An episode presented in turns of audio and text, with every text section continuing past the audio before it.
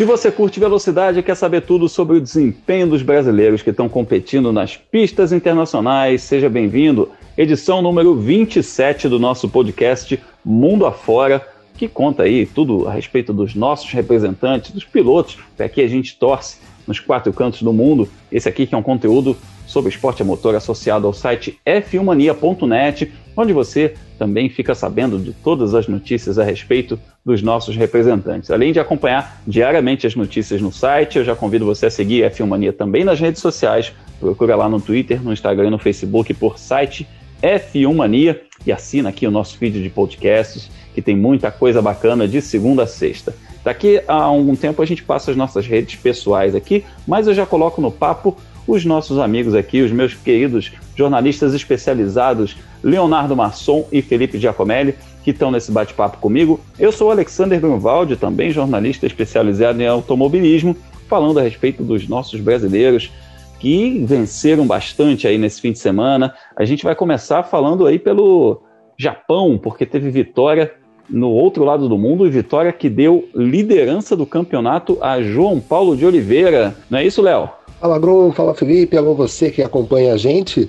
Uh, pois é, Grum. Vitória importante do João Paulo Oliveira lá no Super GT. Ele corre na categoria, na divisão GT 300, né?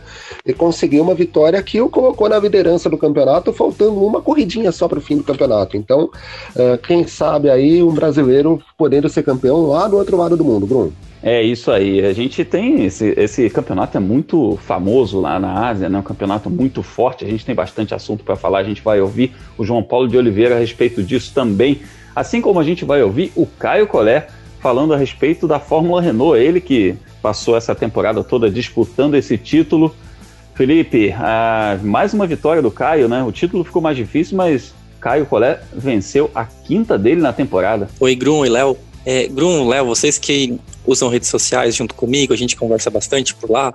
Vocês já viram aqueles memes que tem, por exemplo, o Chico Buarque, ou o Faustão, ou a Joelma, que um lado da cara feliz e o outro lado da cara deles triste? Sim, é um clássico, né?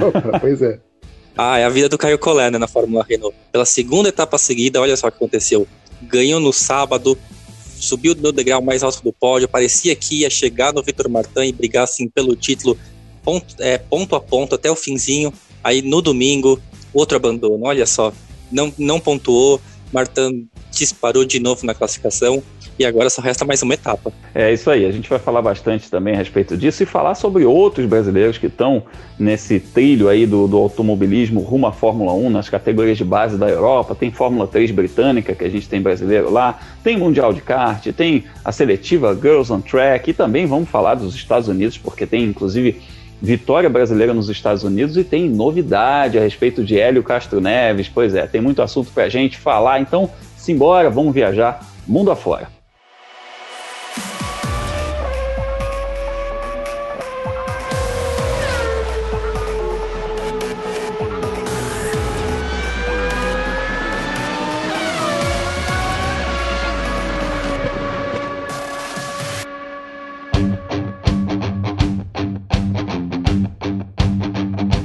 A gente começa a nossa viagem lá do outro lado do mundo, no Japão, onde João Paulo de Oliveira, nosso representante na Super GT, ganhou mais uma nessa temporada. Ele venceu agora em Moteg. Ele corre junto com Kyoto Fujinami e no carro da Nissan.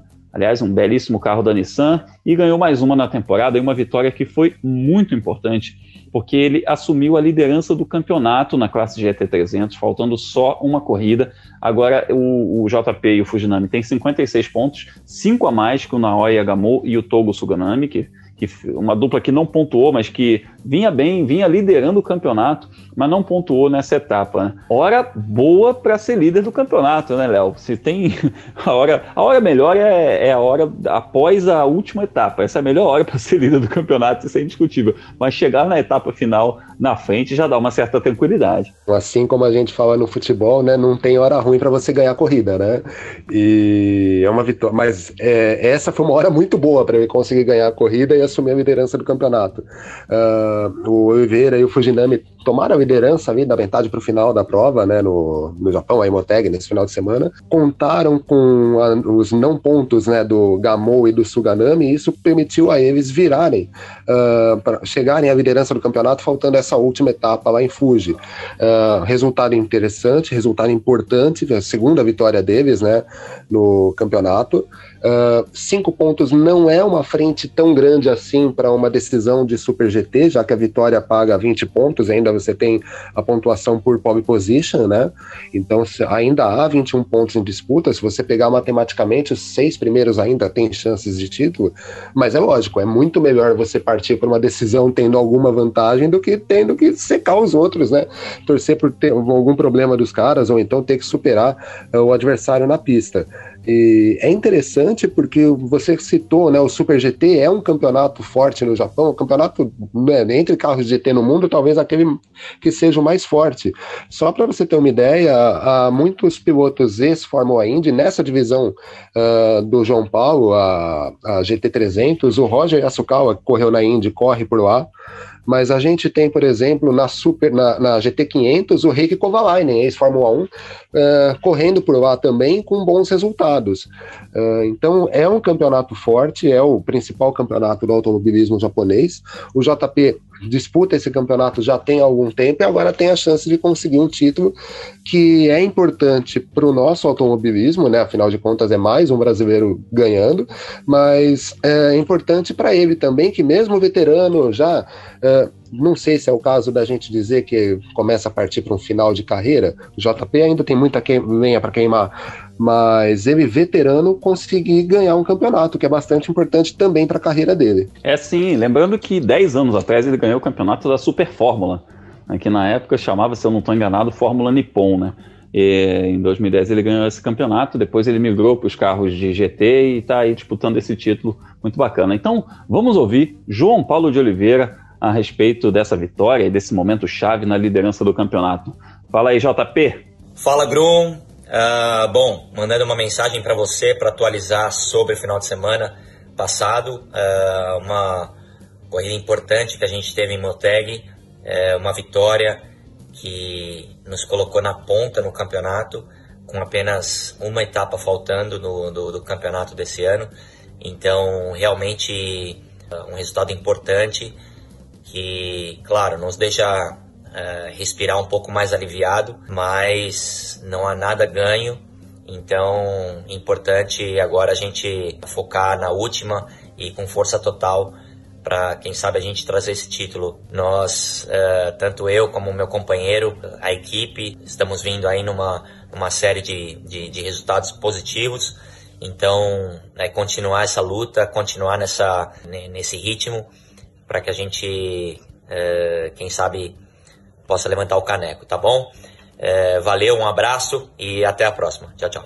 Grande João Paulo de Oliveira, sempre na torcida por você, o cara que se estabeleceu no, no Japão, que já está há muitos anos, aí mais de 15 anos no automobilismo japonês, como eu mencionei agora há pouco, foi campeão da Super Fórmula e agora brigando por esse título. É, Felipe, é, é meio tudo ou nada ou tem estratégia? Porque a gente está falando de um campeonato que coloca lastro também para os competidores que ganham corrida. Então, é, considerando o número de competidores, são 30 carros no grid, né? Não dá para você fazer. É, às vezes não dá para você fazer muita conta, né? Às vezes tem que ir para cima e, e, e, o que der, deu, né? Grum, muito bem lembrado essa parte do lastro. É parecido com o que acontece aqui na Stock Car, né? Quanto mais você, quanto melhor for seu desempenho na etapa anterior, mais peso você carrega, então tem uma, algumas outras posições também, levando em conta é, fluxo de combustível para o carro, então o desempenho na etapa seguinte tende a ser piorado, né? Então no, a gente espera que nessa última etapa do ano o João Paulo de Oliveira ele entre em desvantagem, mas é o que vocês falaram, a gente está falando de um campeonato com mais de 30 carros, então não é que o adversário dele vai ter menos peso de lastro, vai ter um maior fluxo do combustível, né? Dentro, tanto na hora do reabastecimento quanto na própria questão da bomba, que já tá, que, a, que vai acontecer uma virada. É, é claro que entrar com cinco pontos de vantagem é uma vantagem muito boa, porque além de, claro, todo mundo abandona, você ganha, você é campeão, né?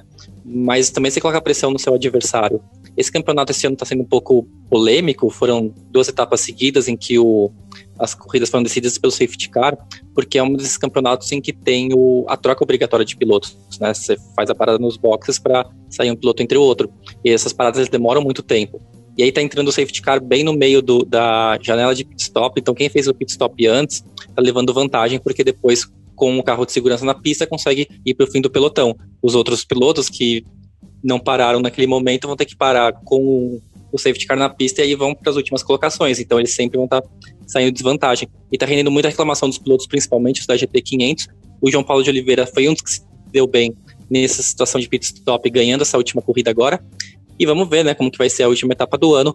Mas apesar de ele correr com um lastro, não é uma desvantagem assim tão grande, levando em conta que a gente está falando de um grid bastante competitivo, em que os adversários dele não têm nenhuma garantia de que eles vão bem nessa próxima prova. É isso aí, ele se deu bem nessa, mas ele se deu mal na outra, né? A gente tem que lembrar também que na outra etapa foi exatamente isso que aconteceu, quando ele caiu de terceiro para quarto no campeonato, que é, na volta que eles iam fazer a parada, entrou o safety car e aí eles precisaram e, voltar para o fim do grid, enfim, fazer aquela recuperação que não foi possível. Bom, a próxima etapa prevista para 29 do 11, último fim de semana de novembro, em Fuji, no Japão, e a gente está sempre na torcida pelo João Paulo de Oliveira.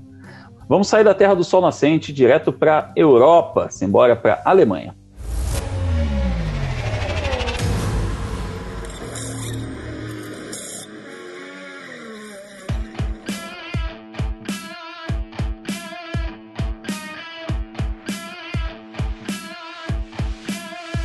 Chegamos à Alemanha, mais precisamente em Hockenheim, onde a Fórmula Renault teve a penúltima etapa de 2020, várias etapas em sequência, um campeonato que está bem compactado aí, com muitas corridas em sequência, muitas rodadas duplas, e mais uma vez a gente teve vitória de Caio Collet. Assim como a gente teve em Imola uma vitória do Caio no sábado, a gente teve em Hockenheim, e assim como em Imola o brasileiro teve problema na corrida de domingo e, e acabou não pontuando. Vamos ouvir o Caio a respeito dessa rodada dupla lá em Hockenheim, que ele nos explica melhor tudo o que aconteceu. Fala, Caio. Fala pessoal do mundo afora. Bom, é, já estou aqui em Paul Ricard para a última etapa do campeonato e fim de semana passado é, a gente teve a nona etapa em Hockenheim e a gente veio de um sábado muito bom com pole, vitória, volta mais rápida, mas domingo infelizmente é, o carro acabou quebrando na tomada e depois acabou quebrando na corrida também. Então foi um dia realmente para esquecer aí. Mas agora o nosso foco é terminar o campeonato como a gente começou, brigando e, vitando, e lutando por vitórias. E é isso aí. É, os treinos começam na quinta-feira, sexta-feira tem classificação, sábado e domingo as corridas. E conto com a auxílio de vocês aí e vamos terminar esse campeonato no topo. Um abração. Valeu, vamos seguir aí na torcida, né? Talvez o título realmente esteja difícil, né, Felipe? Agora são 44 pontos é, de diferença com 50 em disputa e a desvantagem que ele tem em relação ao líder do campeonato, Vitor Martin. Mas o importante, eu pelo menos enxergo assim, o importante é que a gente viu o Caio terminando as corridas e terminando bem. Então, as corridas que ele terminou, ele ganhou, já são cinco vitórias. Ele, sem dúvida, é um dos grandes nomes desse campeonato. Foi uma pena mesmo, né? Esses dois abandonos do Caio, agora em Imola e depois em Hockenheim. Ele vinha fazendo etapas muito boas, principalmente ali em San Marino, né? Brincadeira, é, Imola fica na Itália, mas ele, mesmo na corrida que, que sofreu acidente, ele estava na segunda colocação, mas estava emparelhando lado a lado com o Vitor Martin, buscando uma ultrapassagem. E, enfim, um erro do Davi Vidales, um piloto que a gente falou bastante dele também aqui nesse podcast. Uma pena que aconteceu os abandonos, e ainda mais abandono por quebra mecânica agora, né? Uma coisa muito difícil acontecer em categoria de base, porque os carros eles não são feitos para andar no limite. Claro que as equipes buscam acerto ao máximo, mas a, a, questão mesmo da confiabilidade do equipamento, são corridas mais curtas, eles têm que durar o ano inteiro por uma questão também de dinheiro, né? É raro acontecer, é uma pena que aconteceu, mas paciência fica complicado pro, pro, pro título, mas não para a carreira, né? O Caio Collet testou de Fórmula 3, a gente falou disso na, no episódio passado, e nessa semana o Nicolas Todd, que é o empresário dele, o mesmo empresário do Felipe Massa, o mesmo empresário, o mesmo empresário do Charles Leclerc, falou que é muito provável né, que o Caio vai correr na Fórmula 3 no ano que vem, ou pela Prema ou pela ART, né, que são as duas principais equipes do campeonato. Nesse ano, a gente esperava ver mais pilotos na briga pelo título, o Vitor Martin e o Caio Collet realmente eles eram favoritos para a taça, mas a gente viu o Franco Colapinto começando muito bem, ganhando em Monza, e o Davi Vidal surgindo como um foguete, né? Duas corridas, duas vitórias logo na estreia dele nos monopostos, não foi nem na estreia na Fórmula Renault. Mas aí no, no, campeonato foi indo, aí virou uma batalha entre dois pilotos, o Vitor Martin e o Caio Collet. E claro que não, não tá definido, tudo pode acontecer em Paul Ricard. Vamos falar que o Vitor Martin dê teste positivo para Covid, ele não corre, e o Caio ganha as duas vezes. Mas sendo realista, a situação tá muito complicada mesmo pro brasileiro, mas não deixa de ser um grande ano para ele. Ah, sem dúvida. A gente é realista aqui, isso aí não é indiscutível. Mas essa diferença faltando uma etapa, é, até perguntou ao Léo isso, não condiz com o que foi o campeonato, né? A gente está falando aí de uma diferença de praticamente o, o equivalente em pontuação a duas vitórias, é, mas o, o Vitor Martin e o Caio, eles polarizaram esse campeonato. Foi, foi uma coisa que, se você olha no finalzinho aí, essa diferença parece que houve um domínio maior do francês, mas longe disso, né? Não, muito longe disso. Quem aqui, Bruno, quem olhar para a tabela do campeonato agora, sem ter acompanhado o campeonato em momento nenhum, olhar o Martin 44 pontos na frente do Caio, vai ter uma impressão errada de que o Vitor sobrou na temporada inteira, e não foi assim. Uh, na realidade, foram duas infelicidades mesmo do Caio, como o Felipe disse, né? Um acidente na etapa anterior e agora em Hockenheim, um problema mecânico, né? Que praticamente tiraram o Caio da disputa. Uh, essa diferença é real, né? O Caio, em condições normais, entraria na última corrida brigando com o Vitor, quem sabe até a frente, né? Uh, se a gente lembrar que na etapa anterior ele levou o toque do Vidavis quando ele estava na manobra de ultrapassagem para cima do Vitor Martin. Então, provavelmente, né, a gente não pode né, imaginar como seria. O Si não joga, né? Mas provavelmente ele passaria o Vitor e ganharia aquela corrida também, né? Ele faria 25 pontos e acabou fazendo zero, né? Uh, essa diferença é real.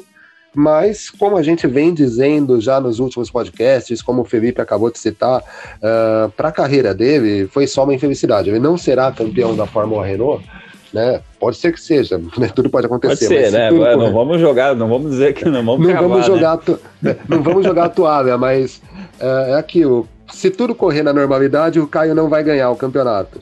Mas isso pouco importa, na verdade. Ele mostrou um trabalho bom, ele teve um ano super positivo. Pô, cinco vitórias num campeonato forte como é a Fórmula Renault. Uh, então ele mostrou a competência dele, está praticamente acertado, né, para correr o campeonato da Fórmula 3 a partir do ano que vem, ou seja, vai aparecer, né, já apareceu bem lá em Imola pro paddock da Fórmula 1, agora ele vai ter a chance né, de estar toda, em todas as etapas do campeonato, né, em oito etapas em que a Fórmula 1 acompanhar, em que a Fórmula 3 acompanhar a Fórmula 1. Então é um ano positivo, ele continua dentro do, do cronograma que ele próprio traçou junto com a Renault uh, para alcançar a Fórmula 1 daqui a algumas temporadas, né? Para tentar alcançar a Fórmula 1 daqui a algumas temporadas. Então, ele vai né, provavelmente ele vai perder o título, mas não tem nada para aumentar na temporada não. Foi uma temporada super positiva para ele. Sim, super positiva, com toda certeza. A próxima etapa, só lembrando, dias 14 e 15, uma corrida no sábado ou no domingo, sim, nesse próximo fim de semana, em Paul Ricard, na França. Então vamos dar uma passeada pela Europa aí, porque a gente tem mais brasileiro competindo rumo à Fórmula 1, competindo na base, nas categorias de base da Europa, né? E a gente teve inclusive pódio na Inglaterra, em Silverstone, porque o Roberto Faria, que é o nosso representante brasileiro nesse ano na Fórmula 3 britânica, que a gente já teve vários brasileiros campeões da Fórmula 3 britânica, uma lista aí que tem inclusive uns caras aí que a gente já ouviu falar, né? Negócio de Emerson Fittipaldi, Nelson Piquet, Ayrton Senna, esses carinhas aí mais ou menos, né? A gente já teve essa galera brilhando na Fórmula 3 britânica. E a gente tem um representante que é o Roberto Faria, que fez um pódio na rodada final, na corrida final. Só que ele não disputou o campeonato inteiro, né? Ele veio, ele veio da Fórmula 4 britânica e subiu para a Fórmula 3. Ô, Felipe, que confusão foi essa aí? A gente, o, o, cara subiu de categoria no meio do ano, porque teve a pausa da pandemia, aí viveu um período de adaptação, mas o importante é que ele terminou no pódio, né? Bruno, esse foi um dos grandes resultados surpreendentes desse fim de semana. Uh, o Roberto Faria ele vinha mostrando alguma evolução na Fórmula 3 inglesa, a Fórmula 3 britânica, depende de como a gente preferir chamar, mas não era esperado que ele andasse tão bem, né? Era um, essa última etapa aconteceu em Silverstone e o campeonato da Fórmula 3 faz a preliminar do GT britânico. E o GT britânico tem a grande etapa deles do ano em Silverstone, são 300 quilômetros.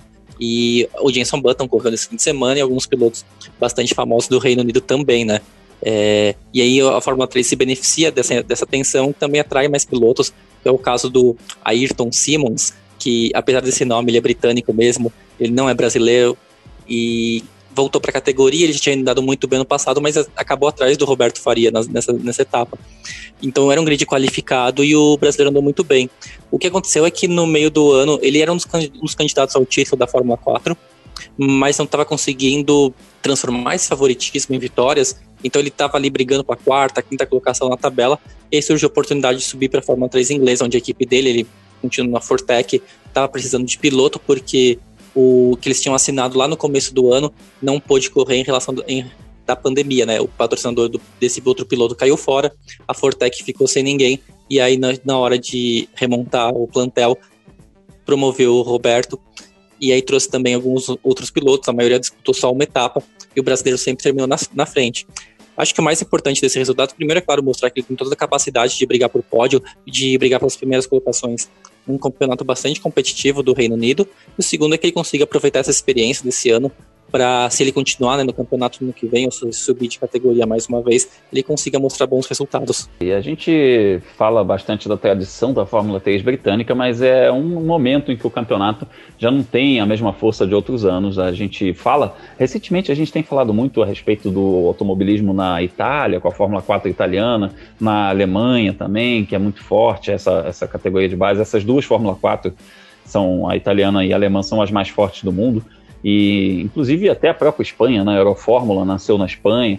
Então, outros países ganharam mais destaque nos últimos anos, mas Inglaterra, Inglaterra e vencer no automobilismo inglês sempre tem o seu glamour e ao pódio da mesma maneira. Então, a gente vai aguardar para ver onde que o Roberto vai correr no ano que vem. É, lembrando, só passar o campeonato rapidinho, o campeão foi o Kaylen Frederick e o Roberto Faria, que não disputou toda a temporada, foi o 14 colocado. E ah, tivemos outro brasileiro que terminou em 19, também fez poucas corridas, que é o Guilherme Peixoto. O Guilherme Peixoto fez apenas as primeiras corridas da temporada, também foi um pouco prejudicado pela coisa da pandemia e acabou não, não correndo todo o campeonato.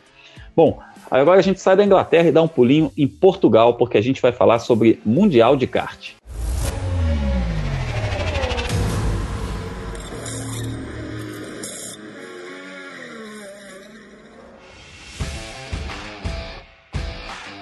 Sim, Portimão. Você que curtiu a Fórmula 1 em Portimão, né? Você viu recentemente aquele GP de Portugal, falou: "Nossa, que pista legal". Tem um cartódromozinho ali do lado e esse cartódromo recebeu o Mundial de Kart nas categorias OK e OK Júnior e a gente teve nada menos que 10 brasileiros na pista, cinco em cada uma dessas classes e pole position numa delas. Na classe OK, o Matheus Morgato fez a pole para as corridas classificatórias e são várias corridas, só explicando aqui que não é, uma, não é um campeonato com, com várias etapas em vários países, é tudo no fim de semana só, mas, mas são várias corridas. Então vai se somando os resultados dessas corridas e elas formam o grid para a corrida final, esses, esse combinado de resultados formam o grid para a corrida final e, e o resultado dessa corrida final define o campeão. E o Matheus Morgato terminou na 12 segunda colocação, é, essa final da OK ainda teve o Olingali na 24ª posição e o Rafael Câmara em 25º, sendo que o, que o Rafa Câmara, que veio de um vice-campeonato mundial na OK Júnior, é, subiu de categoria agora, teve ali no top 5, foi andou né, na pista molhada, meio molhada, meio seco, ele teve ali chance de um top 5, mas depois sofreu uma quebra e terminou em 25º. E a gente teve representante também na final da OK Júnior, o Matheus Ferreira, foi o brasileiro nessa decisão, terminou em 25º. É legal ver cada vez mais pilotos do país chegando ao Mundial, né? Sinal que a gente está muito bem representado. A gente teve uma, uma certa tensão no momento que, que, que, o Brasil ficou sem representante na Fórmula 1, porque todo mundo falou, pô, e agora? E a meninada da base não vai, não vai ter quem se espelhar e tal. Mas a gente tem uma geração muito forte aí, né, amigos, correndo no, no campeonato mundial. Eu achei isso muito interessante porque é, Ano passado, a gente teve o vice-campeonato do, do Rafa Câmara, óbvio, é um resultado muito forte e tal.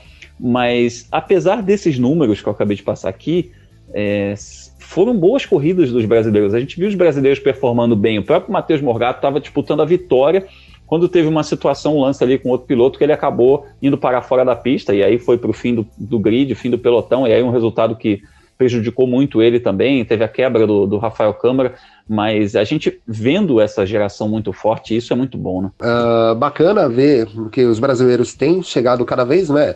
Os pilotos brasileiros têm chegado cada vez mais no Mundial de Kart, né? Esse ano a gente teve 10 representantes, e esse número vem crescendo ano a ano. E o mais interessante é ver que esses brasileiros não estão indo para lá só para compor grid, só para fazer parte. Eles estão disputando mesmo, né? Tem, tem brigado para conseguir a vitória. A vitória ainda não veio, né? O título mundial ainda não saiu. Uh, mas cada vez mais a gente vem batendo na trave. O Rafa, ano passado, foi vice-campeão, a gente teve o Caio Collet também tendo bons resultados no passado. Uh, esse ano o Matheus Morgato conseguiu se destacar durante toda, né, durante toda a semana de, de Mundial. Uh, o Rafa teve essa quebra que você disse quando ele vinha ali no top 5. Então é legal a gente ver uh, os pilotos brasileiros disputando cada vez mais o Mundial e com chances de ganhar. E o mais interessante, aí o Felipe, você podem comentar, uh, que o próximo Mundial vai ser aqui em Birigui, né? Então no próximo ano eles vão correr em casa, né? Ah, o Léo, aí que você falou é verdade. A gente está vendo mais brasileiros correndo, cada vez mais brasileiros no Mundial, e a expectativa ano que vem é o grid cheio por aqui, né? De vários brasileiros, talvez superando esse número de 10 representantes que a gente teve nesse fim de semana em Portugal. A gente costuma ver, né? Quando vai, o Mundial é no Reino Unido, aí tem 200 pilotos britânicos. Claro que eu estou exagerando um pouco, mas vem todos aqueles pilotos, por exemplo, alguns até que já não estão mais no kartismo, que estão em campeonatos menores, mesmo do Reino Unido, fora de fora desse radar de Road to Fórmula 1, né, que a gente tem falado, e aí volta para o Mundial e corre lá. Então é o que a gente espera que aconteça aqui. Pilotos experientes do kartismo corram no Mundial por aqui, e também gente que não teria chance de disputar corridas né, se fosse em outro país, também traça aqui e de repente pode ser o grande a virada da chave para eles. Desse fim de semana, eu só queria é, destacar o desempenho do Rafael Câmara, que ele está no primeiro ano dele né, nessa categoria OK. O pódio dele no ano passado foi na OK Júnior, e só para comparação, o piloto que foi campeão, né, o britânico Callum Bradshaw, ele tá nessa divisão OK desde 2017, né?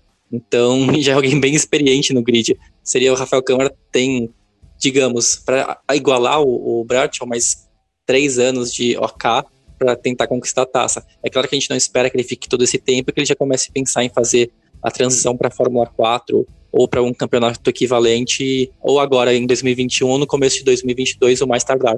E quem deve fazer a transição para a Fórmula 4, já falando de kart, falando de Fórmula 4, eu já vou emendar outro assunto aqui, em que ainda, ainda é kart, tá? Mas é porque a gente está com duas brasileiras na final da seletiva do Girls on Track, que foi realizada em Paul Ricard, na França. Então, é, só recapitulando, para você que acompanha nossos, nossos episódios anteriores, provavelmente já ouviu, mas se alguém está pegando aqui pela primeira vez, a gente recapitula, porque é o seguinte: a Antonella Bassani e a Júlia Ayub, duas brasileiras, estão na finalíssima de um projeto da FIA, um projeto da Federação Internacional de Automobilismo, para eh, incluir mais mulheres no esporte, que teve 70 inscritas, 70 currículos chegaram lá para o Girls on Track, 20 delas foram selecionadas para a primeira fase, passaram 12 para a segunda fase, a terceira fase semifinal com 8, e aí dessas oito, foram quatro selecionadas para a final, entre elas duas brasileiras. Então a gente tem uma, uma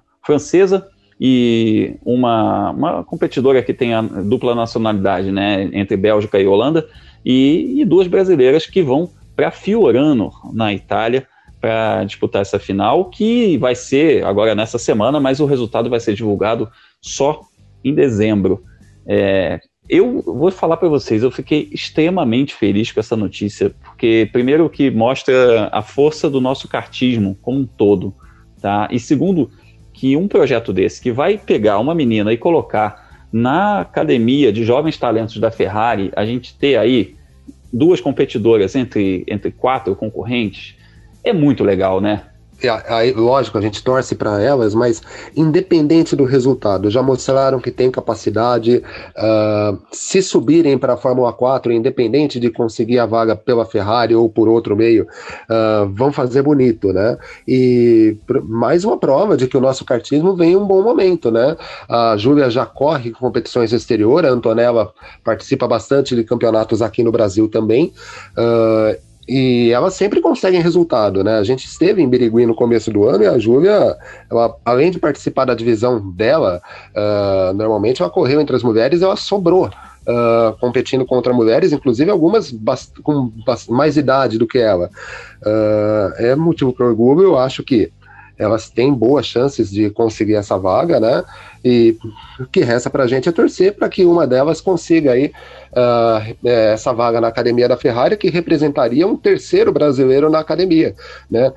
Uma das meninas, mais o Enzo Fittipaldi, mais o Gianluca Petekoff, que já integram aí a academia de pilotos da Ferrari. Legal, então bora viajar de novo. Vamos da Europa para a América do Norte.